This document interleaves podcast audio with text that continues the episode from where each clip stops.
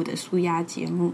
那如果你还不知道我是谁，今天你听完了这一集，你就可以就可以彻底的知道我的个性。因为我们今天我要来聊聊的是关于我你可能会很意外的 points。好，我有超多 points，然后因为我一向来都都是一个很透明的人，但是有些在不同时间点认识我的朋友，可能就会觉就会不知道原来我有这样的过去。那我洋洋洒洒的想了好多，那希望你今天听完了这一集，也许你不知道我是谁，但是你就可以知道关于 Flora，你你会很意外的 point，然后让听众更了解我是一个怎样的人哦。好，第一点就是呢，我在大概二十一到二十二岁之前，我是单眼皮的。然后二十一、二十二岁这个时间点之后呢，我就突然间变成双眼皮了，而且还是外双哦，是不是很幸运啊？然后其实我一直都很希望我在二还是单眼皮的时候，我都一直很希望我自己是双眼皮，然后一直也很羡慕双眼皮的人。然后因为我从小的时候，我妈就一直夸奖我弟的双眼皮很漂亮，而且呢，我们全家人都是双眼皮，只有我不是。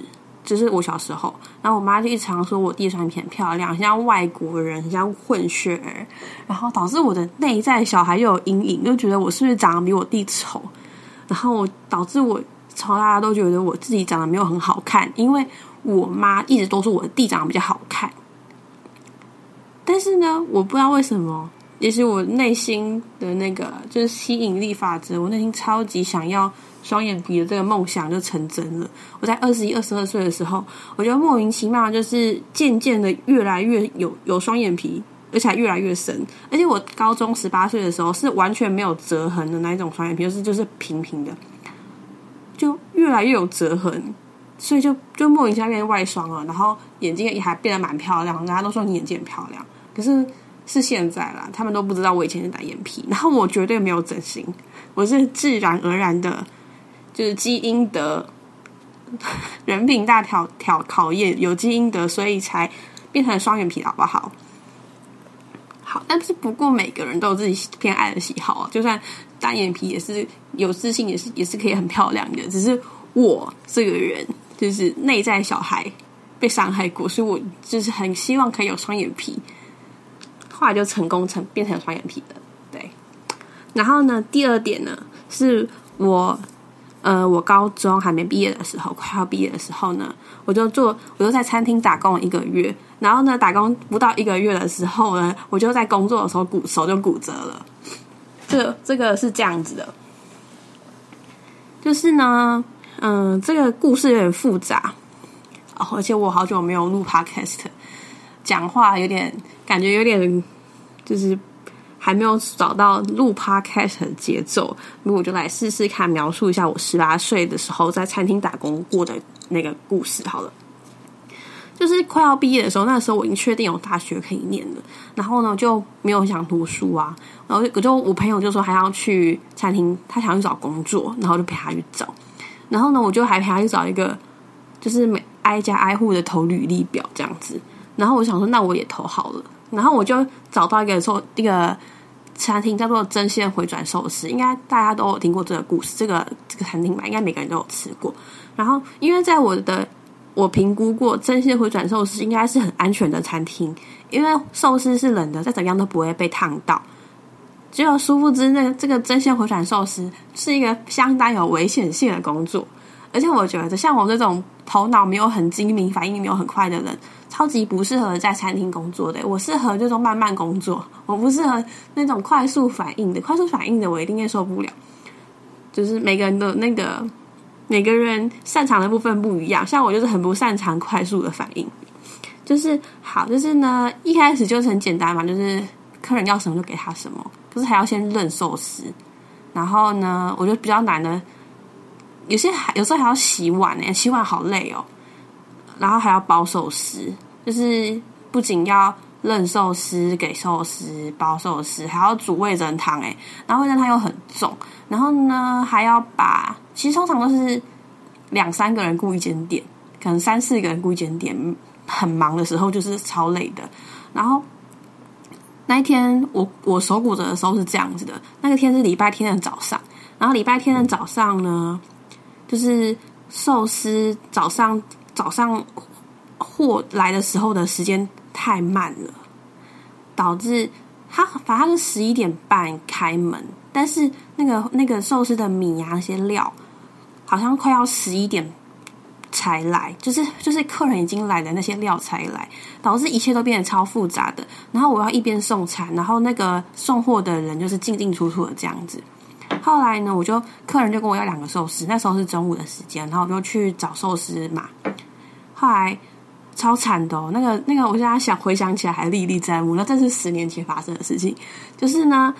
好，就是有一种车叫做乌龟车，乌龟车就是像手推车一样，可是它没有把手，就是东西放在上面直接推，就是一个板子跟四个轮胎那种车子。结果呢，那个送货的车就是把一些货什么的放在乌龟车上面，然后送到厨房。就厨房跟外面是有一个布帘的。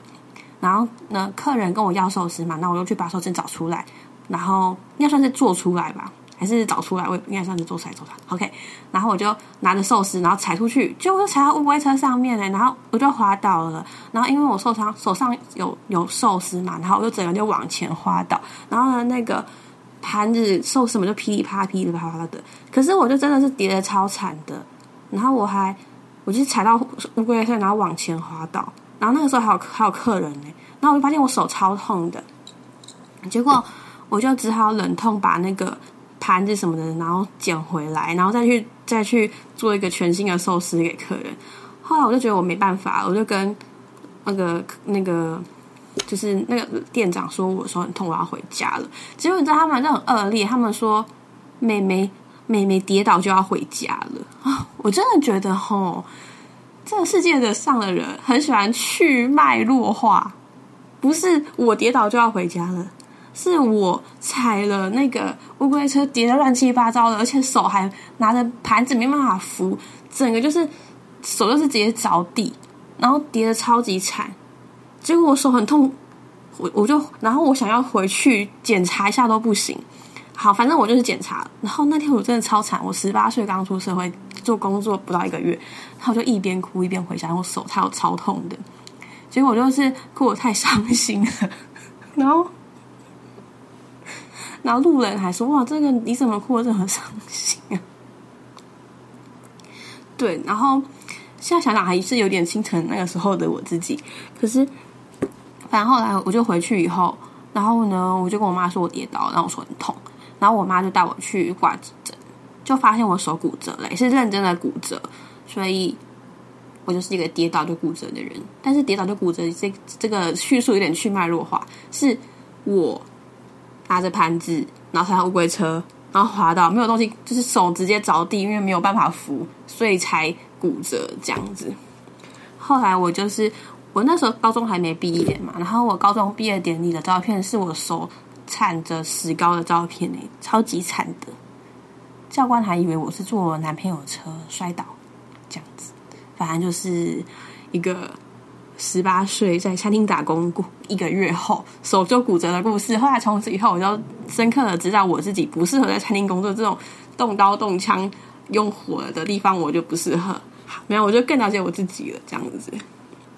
好，然后还有下一点是我高中的时候英文很烂，学测只考了十一几分，十一几分是怎样？就是。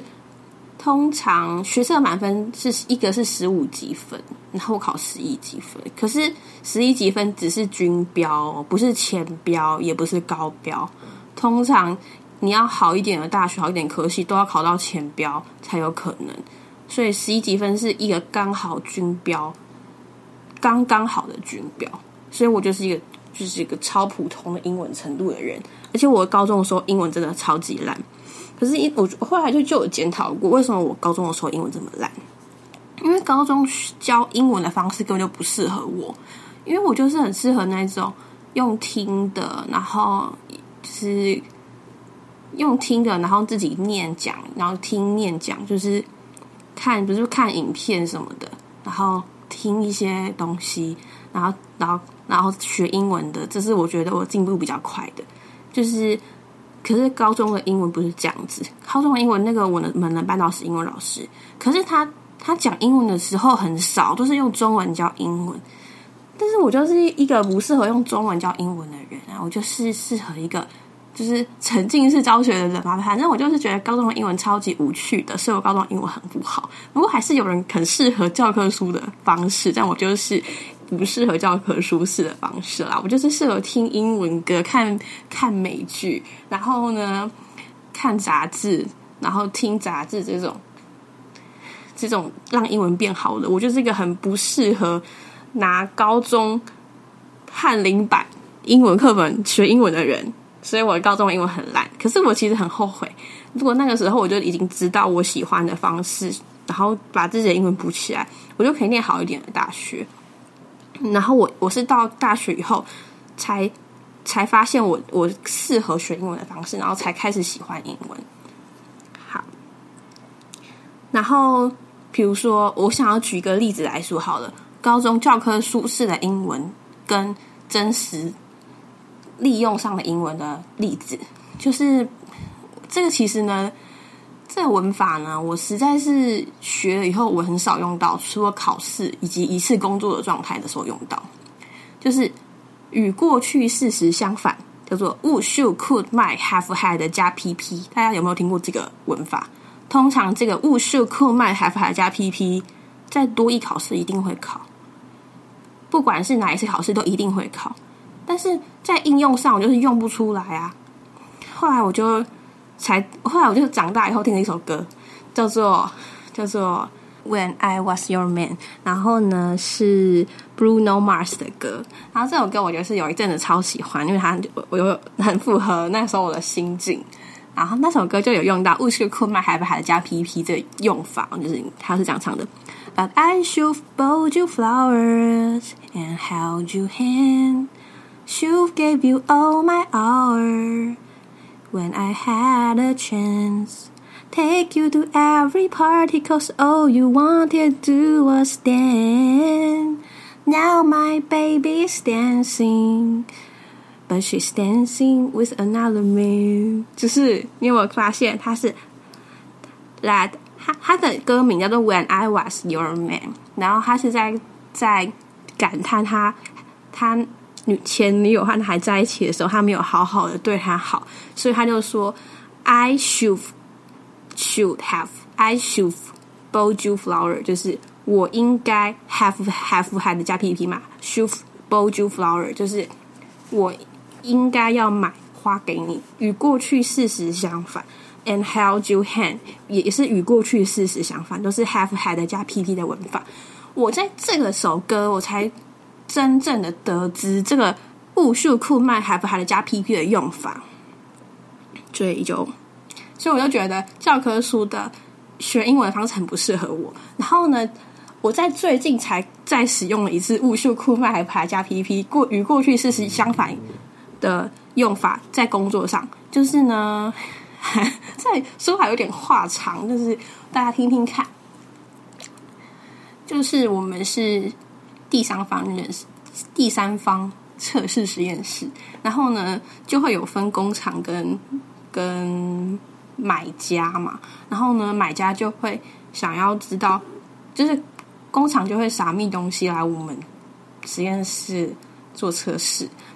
然后呢，如果测试有通过的话，买家就会跟工厂进货。可是规则是我们不能偷偷跟工厂讲结果，我们只能跟买家讲结果，是这个规则。嗨，后来那个工厂就一直问我们测试的结果，然后我就用这个物数库卖还还加 PP 与过去事实相反的用法跟客人说，如果就是如果有问题的话，我会跟你说，然后。然后，但是因为是与过去式相反嘛，如果他看得懂这个文法的话，他他就可以知道说有问题，的话会跟你说，代表是现在是没有问题。但是因为那封信是别人买家都在里面的，所以我就很怕他，我就很怕这件事情被看，我就不想让买家觉得我在跟就是工厂说测试结果，所以我就只好用这个很隐晦的与过去事实相反的英文文法呢来回这封信，我就觉得我自己超聪明，就是这样。好，下一点哦，就是大家一定会超级惊讶，连我自己都有点 瞧不起我自己的一个意外的 point，就是我虽然没有加入过直销，但是我加入过基督教，而且我还而且还曾经很虔诚，而且还有受洗。可是我后来觉得基督教太恐怖了，然后就离开了基督教。基督教恐怖的部分需要再讲吗？好，就是就是我我我那是国高中的时候有去教会，可是我没有很虔诚，就是因为我有很多朋友在那里，所以就去那边算是去收修，然后顺便就是听一些教会的福音。可是我大学的时候呢，我就加入了中原大学的团契，然后中原大学是基督教的学校，所以他们的团契都超级基督的，就变成。他们变成有点洗脑了，就是他们整个人的脑袋都很像是有被 default 过一些事情，就很像是中了木马城市，就是什么事情他就觉得应该就是要这样，有什么好说的吗？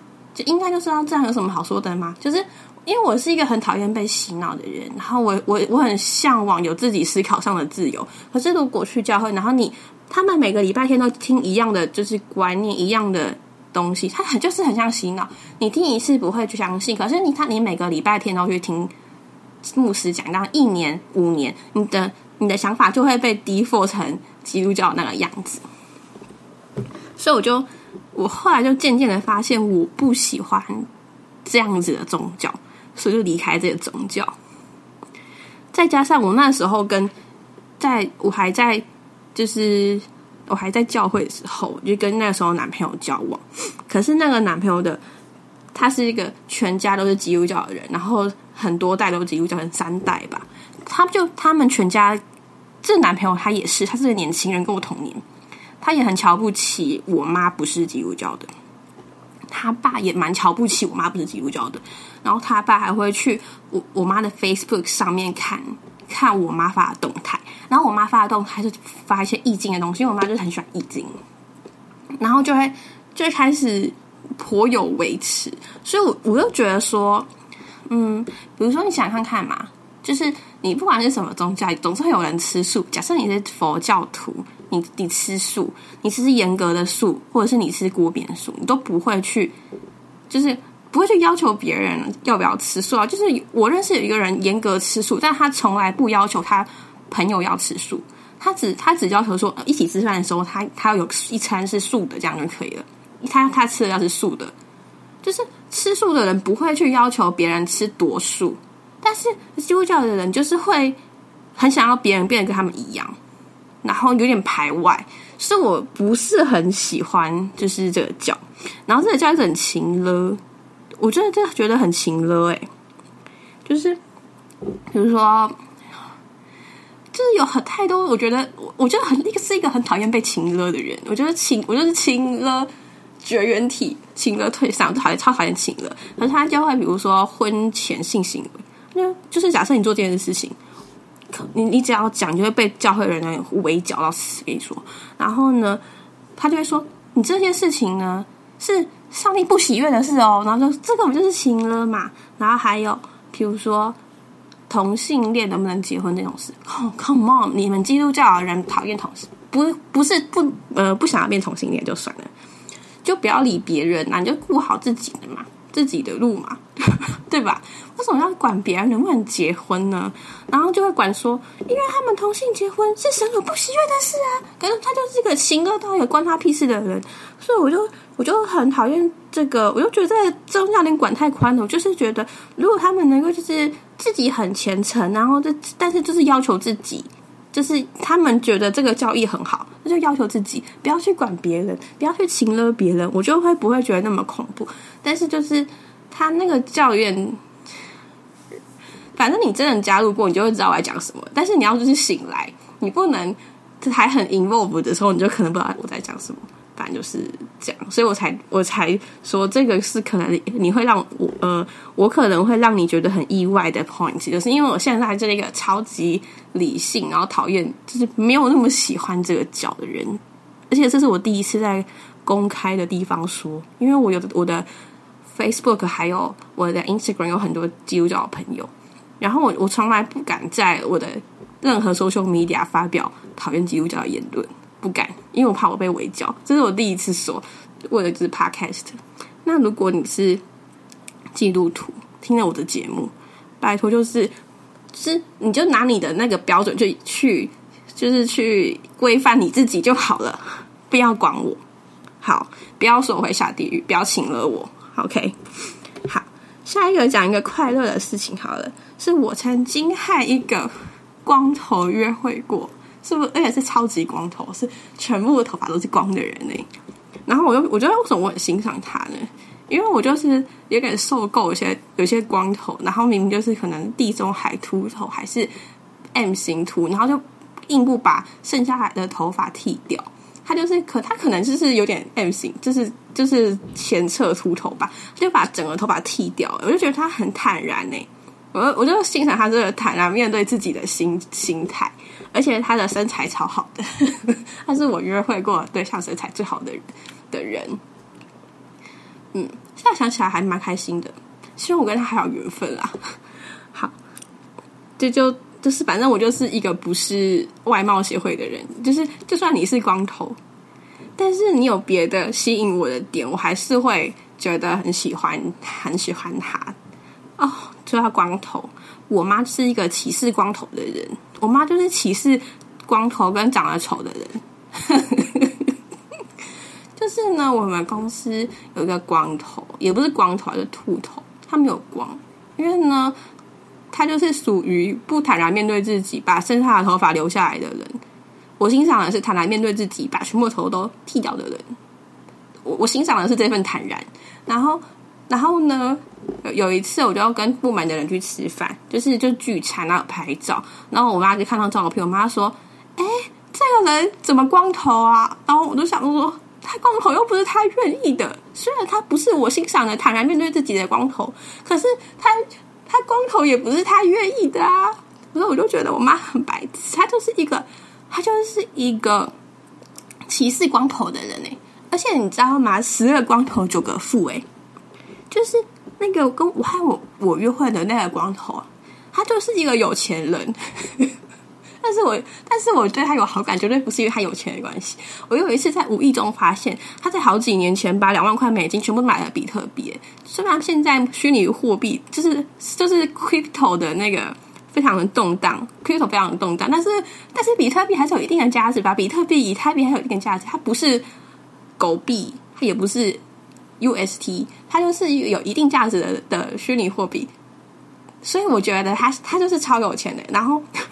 他不是他那个时候可能没有很有钱，他是把两万块美金放在就拿去买去买拿去买 crypto，但是现在就是呃，那那那边的就是水涨船高吧，虽然有跌跌起起伏伏，但是他现在的资产绝对比当初丢进去两万美金多很多，所以他就是十个秃头九个富的一个例子，而且他觉得就算他能，把他现在也许那些 crypto 让他已经财富自由了。可是他还是过很朴实的生活啊，就是就是他就是也不是一个浪费的人啊，就是每天都兢兢业业上班，然后做自己喜欢的事情，早起运动，然后很专注在自己应该做的事情上，就是我对他很欣赏的部分。不会像有一些人，就是可能财富自由开始炫耀，然后开始开跑车、穿西装、梳油头，我就觉得嗯，好像好像太过太过了。我我觉得他如果就是。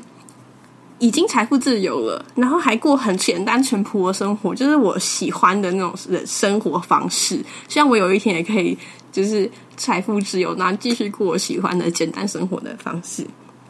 好，还有下一点就是，我其实是喜欢吃茄子和苦瓜的，是我现在才开始，就是这几年才开始喜欢吃茄子和苦瓜，而且我喜欢吃苦瓜大于茄子。我小时候是讨厌吃苦瓜和茄子，因为茄子是紫色的，然后看起来恶恶的、烂烂恶恶的，就是不敢吃。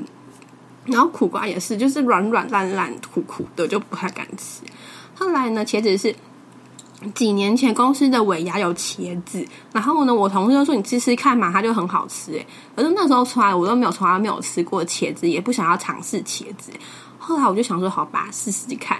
我就一吃就觉得哇，茄子也太好吃了吧！所以我是工作后参加某一次的尾牙才敢吃茄子的。然后呢，苦瓜的话是我和我以他前男友呢出去吃饭的时候，呢他就很喜欢吃苦瓜，他就是一个老人，他喜欢吃苦瓜跟山蔬啊。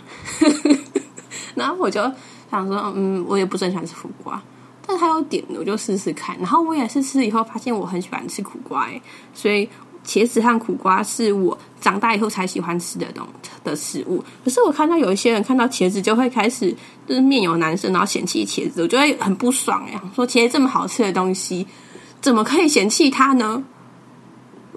对吧？那个茄子长得那么好看，你长得那么丑，茄子才要嫌弃你呢。所以就是。就是这样，好，我喜欢吃茄子和苦瓜的故事。然后下一个也是跟饮食有关，就是反正我就是易胖体质，所以所以我都是喝无糖饮料。我从小到大都是喝无糖饮料，都是喝无糖绿茶。然后如果是喝奶茶，就是鲜奶茶也是无糖的。然后如果稍微罪恶感的话，就会加珍珠。所以我超级少喝有糖饮料，通常都是喝无糖饮料。拿铁也是无糖黑咖啡，就是我是很不喜欢加糖的。然后有有点糖，比如三分糖，我就觉得太甜了。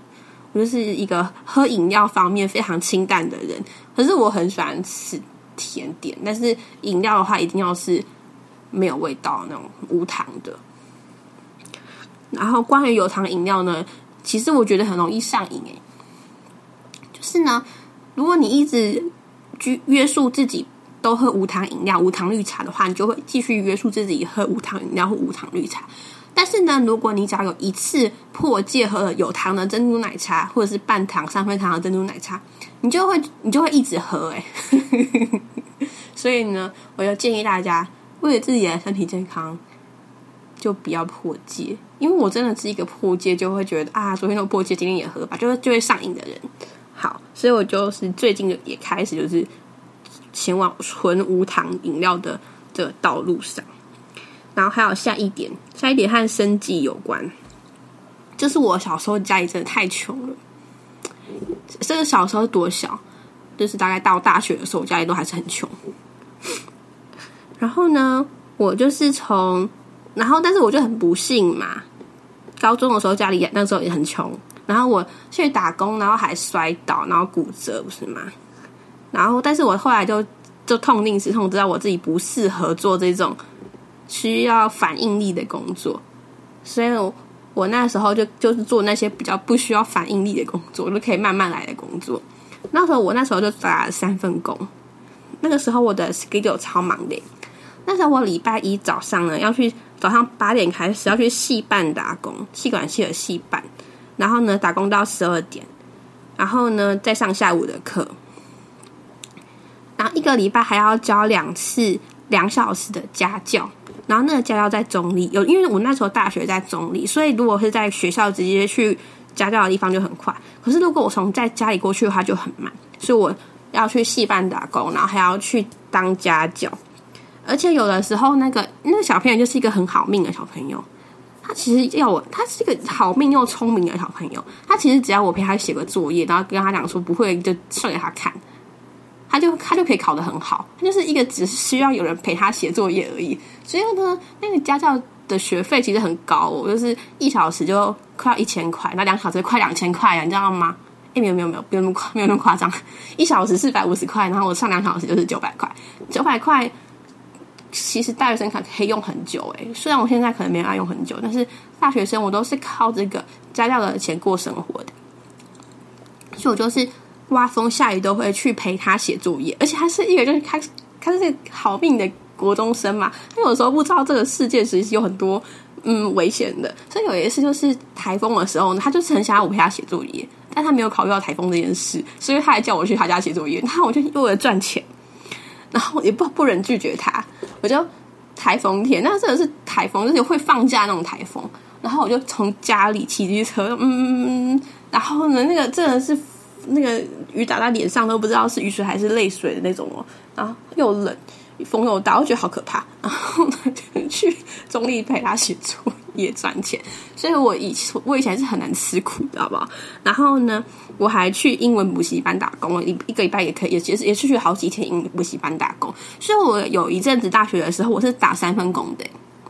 然后我真的是时间管理专家，然后我我周末两天还要去学，就是去补托福，然后也是补一整天。所以我那时候大学的时候超忙的。要么就在上学校的课，要么就在打工，要么就在学托福，要么就在准备托福。而且呢，我还拿了书卷奖，这是另外一个关于我你可能很意外的 point。我还我这辈子在大学八个学期拿了三次书卷奖，有两次书卷奖是第三名，就是书卷奖是前几名，前三名就有书卷奖，然后我在我两次是第三名。那有一次是第一名，而且不是是我们班第一名，还是全系第一名哎，我超屌的！虽然我是全系第一名，我不仅是全系第一名，我还是一个就是打三份工，然后又要准备托福那种超级累的那个生活的，然后才才当全系第一名，超厉害吧？可是我每次讲到这件事情，就是我我有说跟我那个时候男朋友说，哎，我好厉害哦，我打三份工，然后呢？然后又要准备托福，然后又要准备学好课，还拿到全系第一。然后我男朋友就会生，我那时候前男友就会生气，也就会骂我说：“你可不可以再讲这件事情了？”好，我觉得男朋友是不是无法接受？我有两个那个男朋友都没办法接受，其中两个男朋友都无法接受我，我我拿过书卷奖。就是当时的那男朋友也是我拿过书卷，他会生气，他会说：“你不要再讲你拿过书卷奖了。”其实我没有很强说我拿过书卷奖啊。后来我工作以后，有认识的男朋友，他也他也觉得我很笨，然后他就说：“你你那么笨，你可以不要讲拿过书卷奖嘛。”我想说，为什么他们都没办法接受我优秀的地方呢？好，虽然虽然我的戏呢也算是有点废，然后拿书卷奖算是很容易，哎，就是也没有很容易，但是我们几百个人、两百个人的一个戏，要拿到第一名也要有点努力吧，对吧？好，下一点就是我会说台语。我会说台语这个呢，大家知道都很惊讶。可我有一次只是在公跟公司的人聚餐，然后我然后我就看到有冰淇淋，有那个昂岛婚柜的冰淇淋，然后我就说哦，有昂岛婚柜。然后我我旁边的人就超级惊讶，说你会讲台语哦？我只是讲昂岛婚柜这四个字，哎，也算也算是台语吗？然后我就我说“昂岛婚贵”这几个字也算是台语吗？其实以这个标准来说，我是会讲台语的。然后我就说 “Come on”，我我多精通多国语言呢。然后我同事还说：“你会讲客家话吗？”我说：“我当然会讲客家话，我会讲‘下一站树林’，我讲这一句客家话，就是‘下一站树林，下一站树林’，这个我也会啊。所以我就是还会讲客家话。可是台语我是真的可以听得懂的。”讲的话就会讲安岛婚贵，别的话也会讲啦，只是没有很顺。不过我是会讲台语的，我阿公阿妈是讲台语的，我听得懂台语新闻，也听得懂台语剧。嗯，我还会说拍谁啦，Ben kiki，我是真的会讲台语的，只是我比较少讲而已。好，下一个点可能也是大家会很惊讶的点，就是呢，我曾经参加过超级偶像海选诶。就是超级偶像 Super Idol 的那个超级偶像，可是然后我别人听到我参加过超级偶像，因为超级偶像有来中原大学海选，然后我就去参加，然后这种事情怎么可以没有我的局呢？对吧？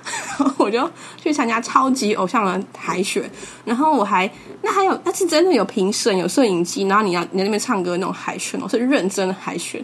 那我没被选上啊，那要不然我也不会在这边当 podcaster，然后观众还听众还很少，然后其实没有办法赚钱，就是只是录个兴趣。然后我还我是唱两首歌，我还记得唱那两首歌，而且还有人帮我录下来那影片，真是很尴尬。我是唱你要的爱，跟戴佩妮的你要的爱，还有街角的祝福。然后街角的祝福是我一直很喜欢的歌，就是是因为。突然有忘记怎么唱，是因为哒哒哒哒哒哒哒哒，是因为怕被你解释不了，只因为现在你的眼睛里，他比我还重要。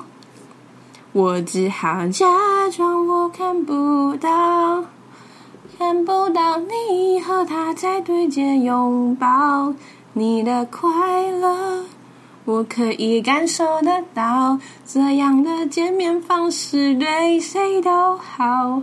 我只好假装我听不到，听不到别人口中的他好不好？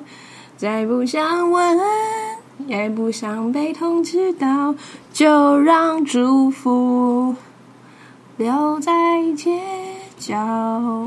我就是唱这首歌，你看我还记得歌词，还可以整个都唱完。不过听完以后，你大家就会知道为什么没有被没有被选上了。好。然后剩下最后的一点，就是我其实是不吃牛肉的哦。好，为什么我不吃牛肉呢？其实我以前是吃的，后来我就听了一个说法，就是我听说大老板做生意的人都是不吃牛肉的，因为牛是贵人，所以当老板的人都不吃牛肉。所以后来我就得知这件事情，然后又得知。牛肉对事业不吃牛肉对事业比较好，所以就开始不吃牛肉了。而且我就是痛定思痛，再也不吃，连海底捞的牛肉的泡面都不吃。我是连含牛肉泡面的人，有含的都不吃。而且再加上，我就后来就越来越同情牛，就觉得他们那么大，然后长那么可爱，还要把他们吃掉，很可怜。所以我后来就是基于同情，也是基于我自己个人的事业，就不吃牛肉了。然后我同事就说：“你干嘛不吃牛肉啊？”我就说：“哦，因为我觉得对事业不好啊。”然后他就说：“听起来像事业做很大哎。”当然就是我不吃牛肉的故事。不过我身边真的有超多业务业务朋友、老板，然后经理之类的。然后我同我朋友的老板，我朋友的业务朋友都是不吃牛肉的。所以呢，如果你觉得你的工作遇到瓶颈，推荐给你。别吃牛肉，推荐给你哦。好，这些就是关于我你可能会很意外的 point。听完这些呢，希望你有更了解我一点。好，我嗯五月都没有录 podcast，然后这个 podcast 呢是我在我的旧家录的最后一集 podcast。下一集呢，我就会在我的新家录了。虽然听起来是没有什么差别啦，不过我就在这边留言一下。